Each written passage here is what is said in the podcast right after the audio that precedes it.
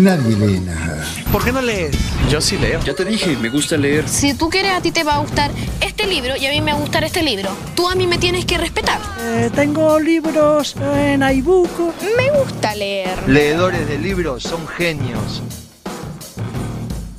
Bienvenidos todos a este podcast de libros llamado Volumen, que a mí me encanta. Esta es la segunda emisión de la serie de editoriales. Me interesa saber qué se edita en este país y qué piensan las personas que llevan adelante este trabajo. Por eso hoy voy a compartir una entrevista a una de las editoras de HEC. Vamos a deletrearlo. H-E-K-T-H. H-E-K-T-H. Una editorial que publica ensayos y que se planta desde el feminismo. El cuerpo de las mujeres es territorio de opinión. A todas las mujeres les gusta que le digan un piropo. Aquellas que dicen que no, que no, me, me ofenden, no les creo nada. Porque se asocia esto de la mujer con el instinto materno. Y no se habla de instinto paterno. Te tenés que realizar Claro. como padre si sos varón. Sí, sí. Pues me consigo una latina que no son así como tan feminazis.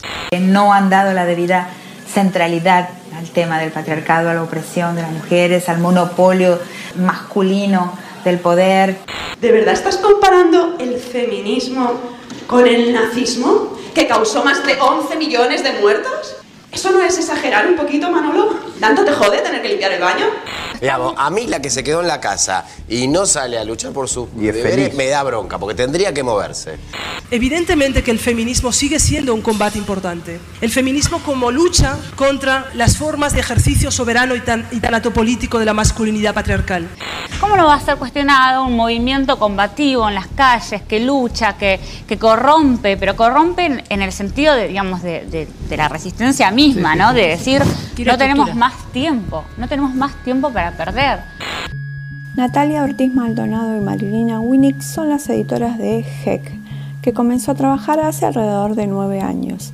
Su nombre y su logo remiten a una antigua diosa que los griegos dividieron en otras tres deidades, Selén, Demetre y Acate, belleza, sabiduría y fertilidad. Si entran a la web de HEC Libros leerán Hek, la antigua diosa insumisa, es el monstruo que creamos para desestabilizar los binomios y sus poderes. Mujer y hombre, práctica y teoría, arriba y abajo, adentro y afuera, naturaleza y cultura. Hek, la vieja rana negra del desierto, la diosa múltiple que los griegos intentaron colonizar. Es el monstruo en el que creemos cuando afirmamos las infinitas posibilidades de este mundo. Y en la práctica, esto se traduce en libros que plantean no solo analizar el actual sistema de cosas, sino la urgencia de empezar a hacer y pensar lo cotidiano y lo estructural de otra manera. En casa de Mona Jolet desmorona los mitos sobre el hogar y avanza con mucha inteligencia sobre el significado real de habitar un lugar propio.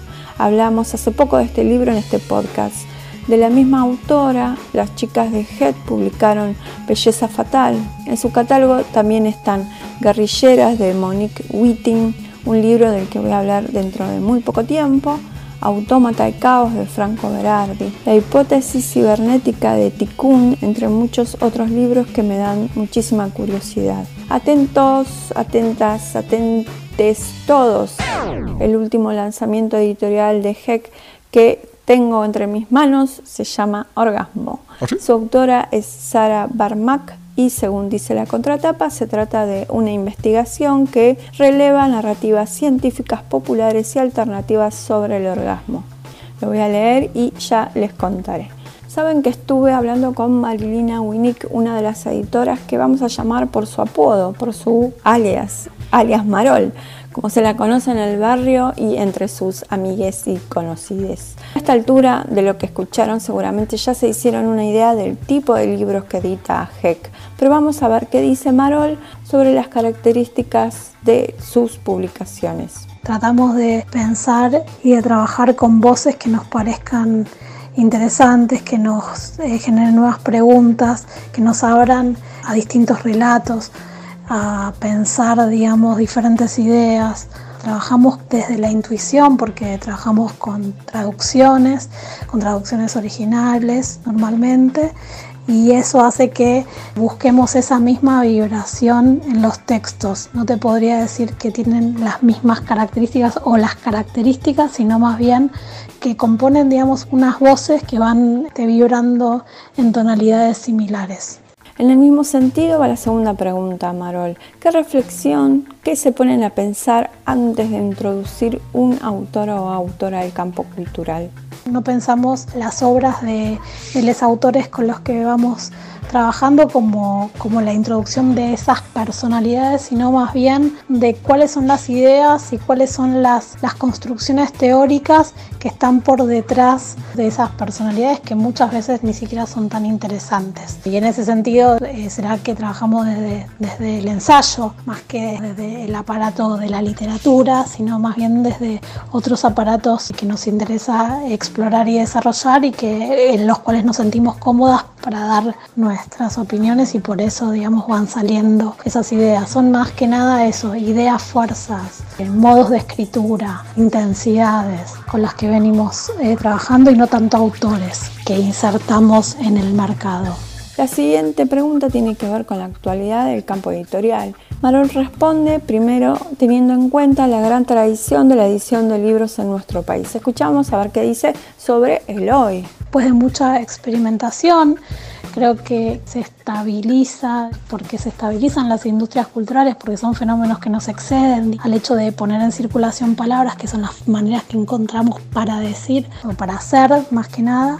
Se estabiliza una profesionalización, se estabilizan ferias, se estabilizan circuitos, se estabilizan lecturas, editores, librerías. Se estabilizó en estos últimos años y se profesionalizó, si querés ponerlo de alguna manera, este circuito, pero viene con un background bastante importante en la historia de, de la edición en Argentina. En este capítulo especialmente ronda la política, lo político, entonces vamos de lleno a ese tema. Marol, ¿cómo se relaciona lo político con los libros? Podemos pensarlo en dos niveles, como en un nivel en relación a qué dicen los libros, qué transmiten, qué valores subyacen a partir de las ideas que, que que sean leídos y que sean reconocidos y que sean, digamos, entre comillas, consumidos.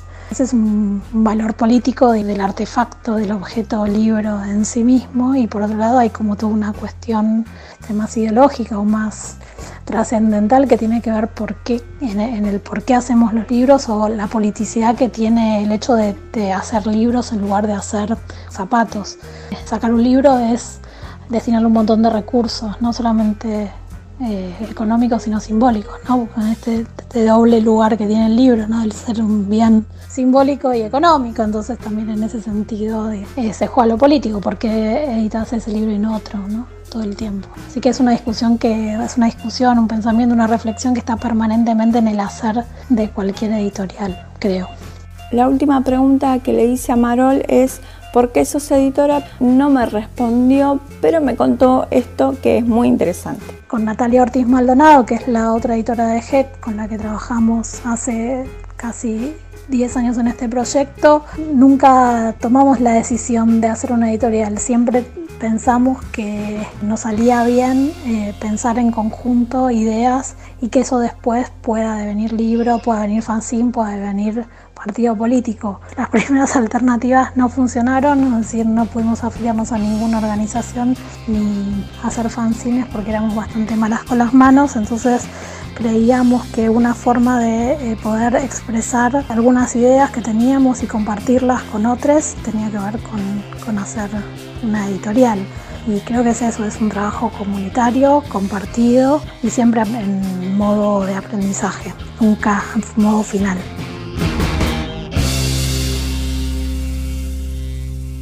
Le agradezco muchísimo a Marol y Natalia por el tiempo que le dedicaron a esta nota y por publicar esos libros fogosos a través de GEC. Así que todos invitados a asomarse al mundo que proponen estas dos editoras. Soy Mariana Collante y me despido hasta la próxima edición de Volumen. Seguime en Twitter que tengo Twitter y seguime en Instagram que tengo Instagram.